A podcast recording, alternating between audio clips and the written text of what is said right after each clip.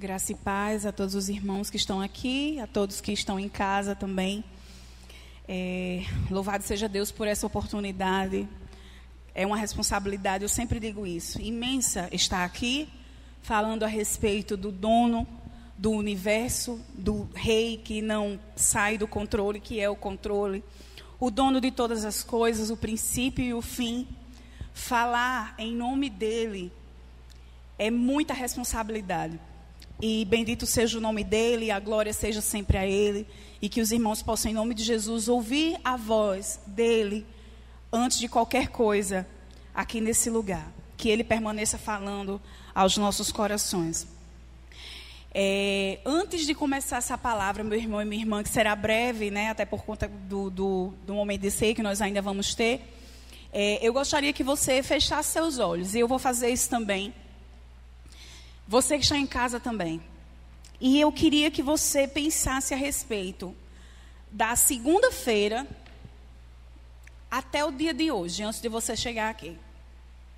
Eu queria que você refletisse, que você pensasse, porque naturalmente foi um tempo que passou, e se você conseguir fazer essa revisão na sua mente, provavelmente você consiga perceber o que foi que você fez nessa semana.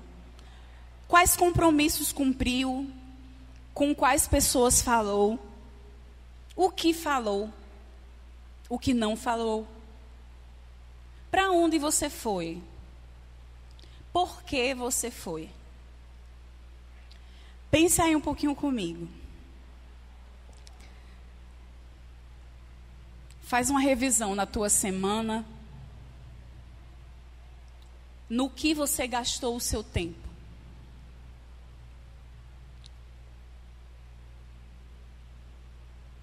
Esse tempo que você gastou no que você fez não vai mais voltar. Continua aí pensando um pouquinho, por favor. Você não saiu de casa, mas você teve a oportunidade de falar com alguém. Com quem foi? Amém. Pode abrir seus olhos. Abra sua Bíblia no livro de João, capítulo 4.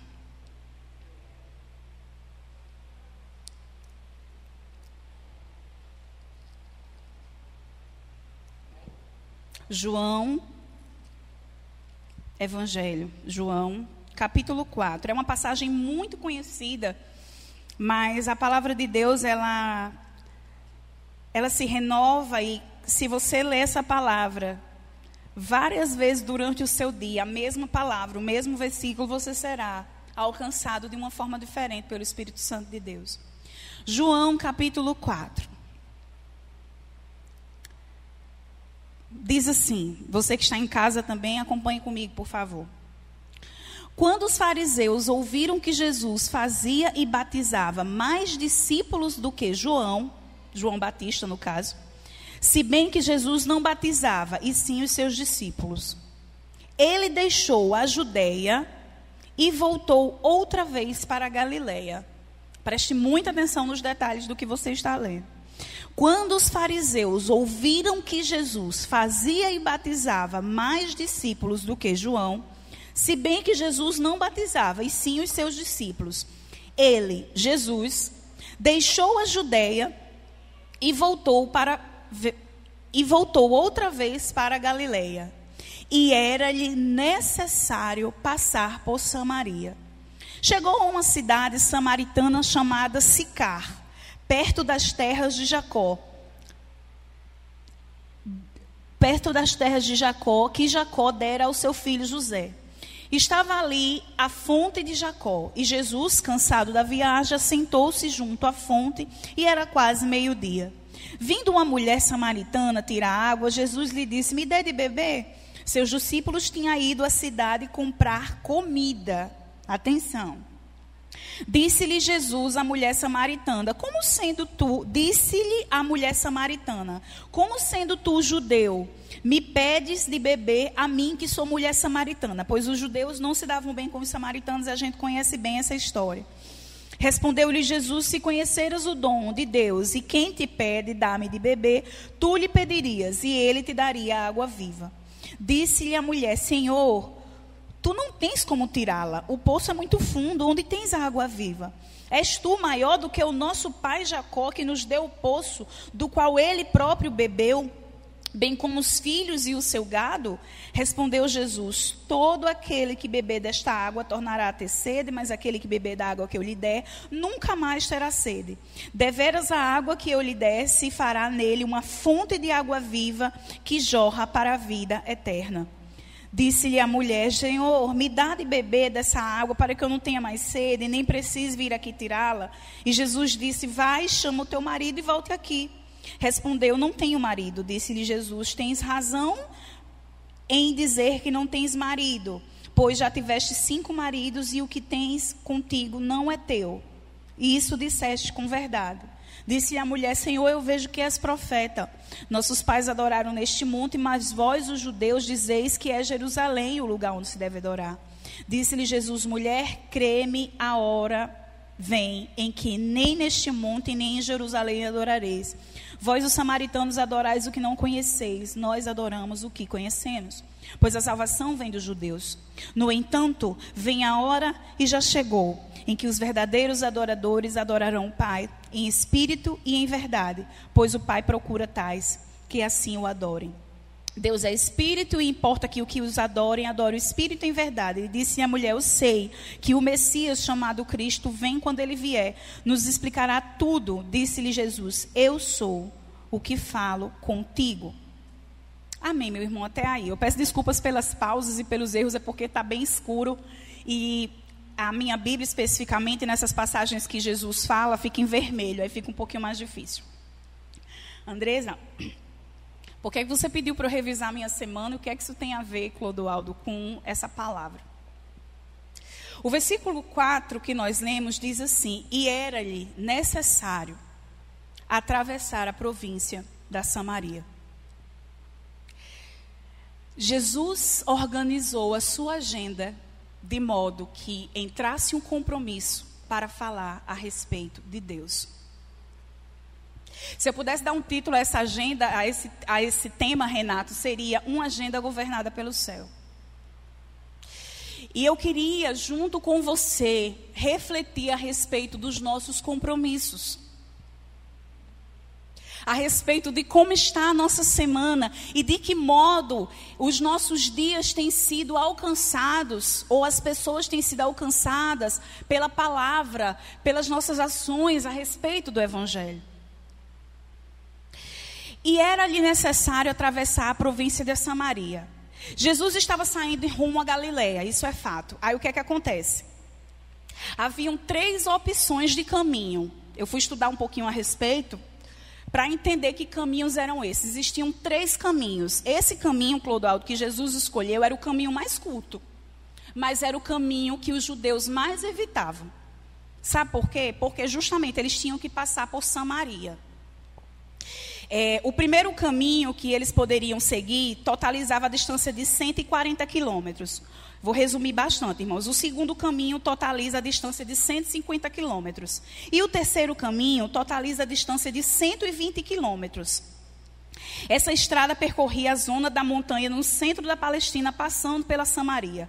Os judeus não faziam esse caminho, pois consideravam um território impuro. Jesus, além de percorrer esse caminho, os evangelhos narram, pastor, outras passagens em que Jesus fez muitas coisas nesse caminho a cura dos leprosos, o encontro com a mulher samaritana no posto de Jacó. Jesus está querendo nos dizer algo, Mesaque, com isso. O texto, ele suprime essa informação. Por que, que Jesus achou, irmã Severina, que tinha que achar por aquele. Desculpa, por que Jesus tinha certeza que precisava passar por aquele caminho? Porque ele sabia o que ele iria encontrar lá. Ele sabia que existia uma mulher lá que precisava ouvir falar dele, porque essa mulher ouviria falar a respeito do profeta que os samaritanos conheciam sim, sabiam que ele voltaria, sabiam que existiria, e ela precisava ouvir falar dele. E Jesus não se negou, Renato, a ir por esse caminho. Levar os discípulos, pedir mais para comprar pão. Imagina, eles achavam o caminho impuro e tudo que ligasse, tudo que ligasse a, ah, os samaritanos, eles achavam impuros. Jesus chega naquela cidade, ele permanece naquela cidade, ele diz que está com fome, os discípulos vão comprar pão ali. Imagina os questionamentos. E não eram questionamentos, Márcio, infundados, não. Se a gente for é, buscar um pouquinho da história do porquê é que os samaritanos eram tão evitados pelos judeus, a gente vai entender um pouco. As tribos, né, depois que Salomão faleceu, as tribos foram divididas em reinos do sul e reinos do norte. Ambos pecaram contra Deus de muitas formas. Só que os reinos do norte, irmã Dalva, eles pecaram de formas muito mais profundas. Eles elegeram reis é, é, impuros. Eles fizeram muitas coisas que aos olhos do Senhor eram terríveis. E justamente os samaritanos, eles vieram da junção dos povos assírios com os judeus. Então, assim, os judeus, eles achavam que a raça é, é, lá dos samaritanos era totalmente impura. Então, Diana, tem uma questão histórica, tem uma questão religiosa, tem uma questão ética envolvida nisso, que fazia assim, não, os judeus, eu nunca vou passar por lá. Porque eles se corromperam, Raete. Eles escolheram adorar outros deuses. Eles eram monoteístas e eles se juntaram a, a povos politeístas. Andrés, o que é isso? Povos que adoravam outros deuses, vários deuses. Então, os judeus tinham sim muitas razões para não se juntar com os samaritanos. Só que Jesus sabia que precisava passar por lá. E mesmo sendo o caminho mais difícil, ele escolheu passar por aquele lugar. Outra informação importante é que Sicar, que foi justamente a terra que Jesus ficou, né, que ficava lá na Samaria, Sicar significa literalmente, eu coloquei aqui. Citar é, significava algo como infidelidade, como impureza. O profeta, o rei, o Cristo de Deus passar por esse lugar sim. Ele passou é, Jesus ele tem a sensibilidade de escolher esse caminho que, embora fosse o mais curto, era o mais árduo. E é digno de nota também, meus irmãos, que Jesus ele fugiu. Eu achei fantástico isso, pastor. Jesus ele fugiu de uma discussão que glorificaria o seu nome. Se você ler no começo, Edise, da passagem, Jesus ele está sendo alvo de questionamentos. Quer dizer que você batiza mais do que João? Os fariseus começaram a questionar. Jesus poderia oxigenar essa discussão. Ele poderia chegar e dizer assim: sim, os meus discípulos estão batizando mais, mas Jesus, quando percebe essa discussão, ele vai por outro caminho. E ele vai por um caminho, inclusive, que era totalmente perturbador para os judeus. Jesus, ele faz essa escolha. Na agenda de Jesus estava inclusa a salvação de uma mulher rejeitada. Jesus não estava preocupado em holofotes. Jesus não estava preocupado em fazer algo que glorificasse seu próprio nome, porque ele sabia que ele não precisava disso. Jesus fugiu daquilo que muitos procuram e procurou, e procurou aquilo dos quais muitos se afastavam. Jesus fugiu daquilo que muitos procuram, Raete, e procurou aquilo do qual muitos se afastavam. Há ressalvas, porque dependendo do que você procure, de fato não vai glorificar a Deus. Mas a intenção de Cristo aqui era trazer a salvação a uma mulher e a toda uma região, porque Ele é o Cordeiro de Deus que veio livrar o mundo do pecado. E Jesus priorizava tudo isso. Quantas vezes nós, e eu me incluo totalmente, nós buscamos aquilo que vai dar notoriedade ao nosso nome. Eu preciso. E essa geração de hoje, então, nem se fala. Meus irmãos, hoje nós estamos profundamente acostumados a expor aquilo que nós estamos fazendo. Por um motivo ou por outro. E de alguma forma você sim pode glorificar a Cristo através disso. Só que se você só buscar por isso, aí será um problema. Porque isso vai ser prioridade. E o que é prioridade acaba se tornando um ídolo. E o seu compromisso vai ser geralmente e exclusivamente com esse ídolo. Jesus não alimentou a vaidade do coração dos discípulos dele. Porque os discípulos poderiam chegar e, e fazer assim: Jesus, vamos entrar nessa discussão, porque realmente a gente está batizando mais do que João Batista. Ele disse: não. Não é disso que a gente precisa. Não é essa a minha missão. Deliberadamente, Jesus seguiu o caminho conflituoso da província de Samaria. Sicar, que significa né, falsidade, a cidade que tinha bêbados, e Jesus escolheu estar nessa cidade. Jesus se aproxima de uma mulher, isso já era terrível. Quem, quem vem aos nossos cultos ou ouve, sabe, o nosso pastor sempre fala sobre isso. Qual era a oração do judeu? Mesaque, o, o judeu dizia em suas orações: Obrigada por eu não ser um cão, não é isso, pastor? Um cão, uma mulher e um samaritano. Como a gente diz no Nordeste, tira um fino de como era essa relação. Jesus, ele vai para uma cidade que não iria lhe dar notoriedade alguma. Jesus conversa com uma mulher que também não iria lhe dar notoriedade alguma. Jesus ele faz isso porque mais importante do que qualquer notoriedade era a salvação que chegaria àquela mulher. E o que eu quero trazer para você, e é o que eu estou me questionando desde o momento que o Senhor me deu essa palavra. Quais são as notoriedades que eu tenho buscado para mim? Porque nós temos. Eu nunca vou negar isso.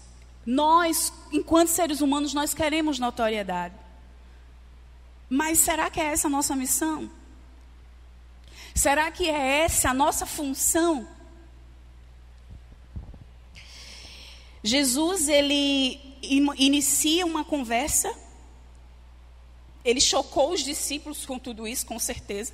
Os discípulos não estavam esperando por isso. Ele começa uma conversa e em cada versículo você vai vendo uma motivação do porquê que Jesus fez aquilo.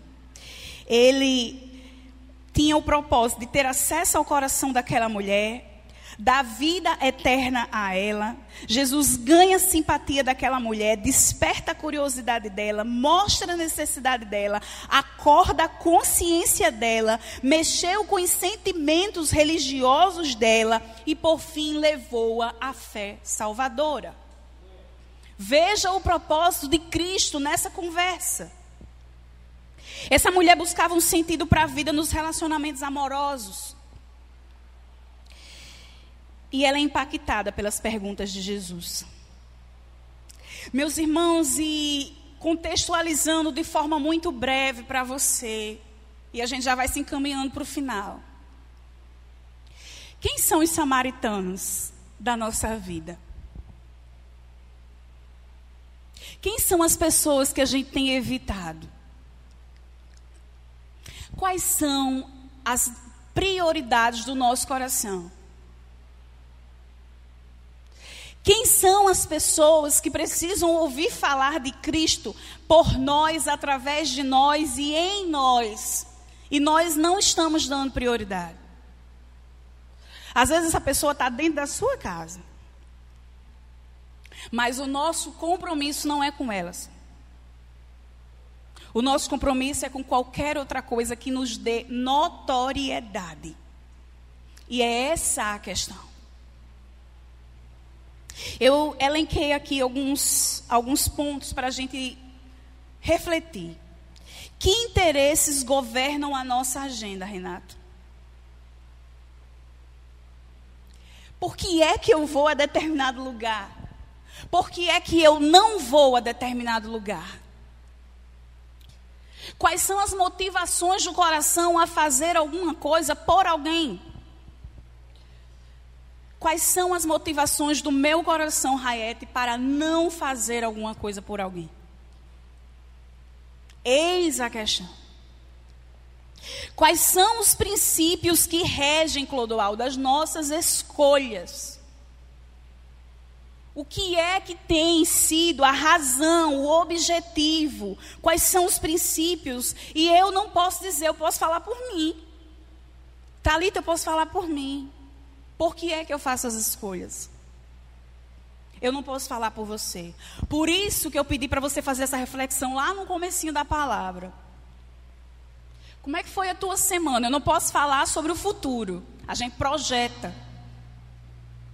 Mas eu posso falar a respeito do que passou. A respeito do que passou. Por que é que você fez o que fez? Por que é que você não fez o que você não fez? E eu falo de compromissos presenciais e eu falo daquilo que você faz diariamente. Quais têm sido as suas prioridades, seus ídolos? O que é que tem tomado sua atenção? Por que escolhemos este ou aquele caminho? E só você pode responder. O que eu quero lhe dizer, meu irmão, é que existe um sentido em nós estarmos aqui.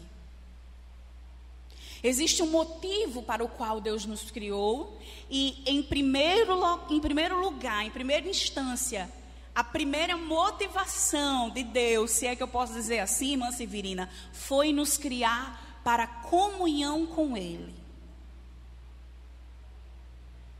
Temos tido comunhão.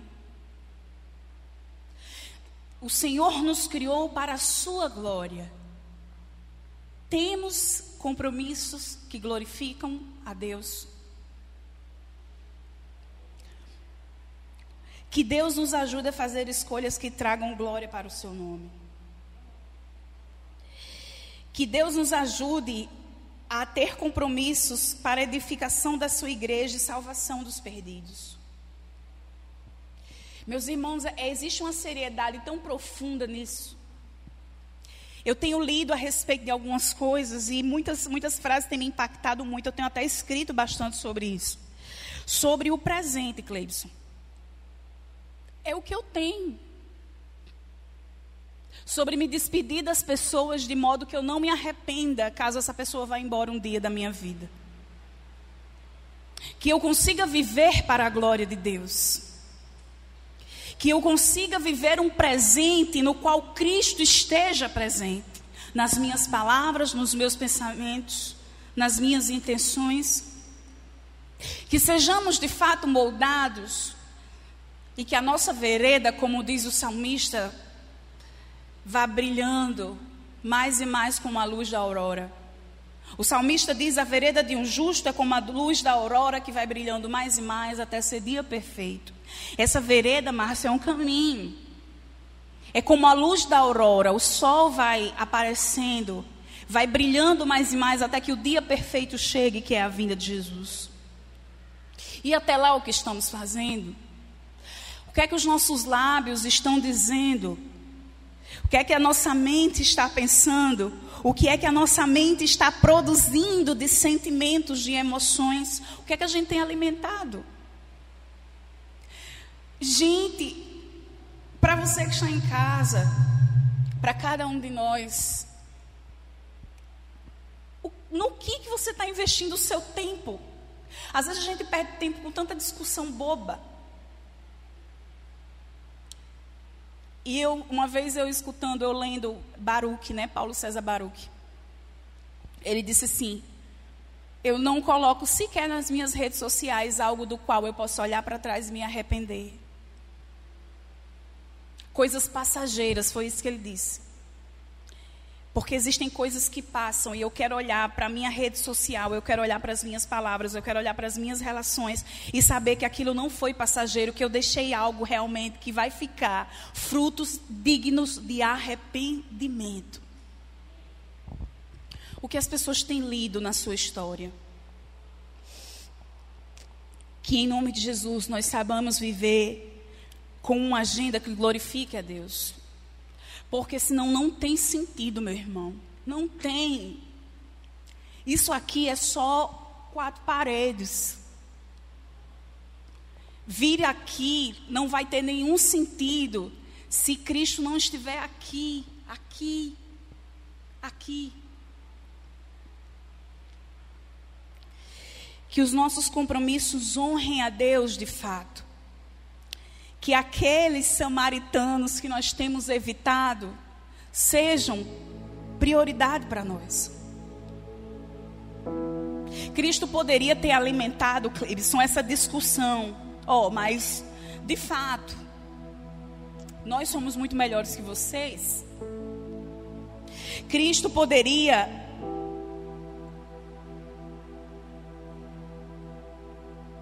eu me constranjo com o amor desse Cristo. Nós éramos samaritanos. Mas ele ele sabia que se ele não viesse não haveria chance. Mas ele nos coloca no centro do compromisso dele. Jesus cura dez cegos e apenas um samaritano volta para agradecer. Jesus vai de encontro a uma mulher samaritana. Jesus conta a parábola do bom samaritano. O que ele está nos ensinando constantemente é parem de enaltecer, de exaltar aquilo que não precisa ser exaltado. Falem sobre mim, sobre a minha salvação. Porque é isso que pode livrar as pessoas do inferno e da morte. Então, que em nome de Jesus, essa palavra simples, meu irmão, curtinha, que nossa agenda priorize Cristo. Que principalmente as nossas escolhas tenham a motivação certa. E se não tiverem, porque muitas vezes não tem, que nós possamos consultar o Espírito Santo, porque ninguém precisa falar. A gente sabe. A gente sabe. Ele está aqui, ele está aqui. E ele vai dizer: está errado. Está errado. Senhor, obrigada por nos colocar nos teus compromissos. Obrigada por nos priorizar na tua agenda, se é que eu posso dizer assim. Obrigada porque todos os dias o Senhor nos coloca diante de samaritanos, inclusive na frente do espelho. Que lembremos da tua misericórdia e graça. Que lembremos da tua paciência. Que lembremos que antes de nos pedir que perdoe, que fale, que compreenda, o Senhor nos perdoou, o Senhor nos falou e o Senhor nos compreendeu. Que em nome de Jesus Cristo, o Senhor seja de fato nosso maior exemplo. E que cada vez que colocarmos os nossos pés para fora da cama, que lembremos de priorizar os teus compromissos. Às vezes é uma espera, às vezes é um telefonema, às vezes é uma digitação, às vezes é uma conversa, às vezes é uma saída, é uma entrada, às vezes é um perdão não liberado. Às vezes, Senhor, é uma reclamação que não deve sair da nossa boca. Às vezes é uma gratidão que não aparece. É uma notoriedade que precisa ficar escondida. O que quer que seja, Senhor, que nos lembremos que o Senhor fez antes de nós para nos servir como exemplo. Que o Senhor seja o motivo, a razão e a escolha. Aleluia. Eu glorifico ao Senhor por essa oportunidade, meus irmãos. E que em nome de Jesus essa palavra simples possa ecoar nos nossos dias, na nossa semana.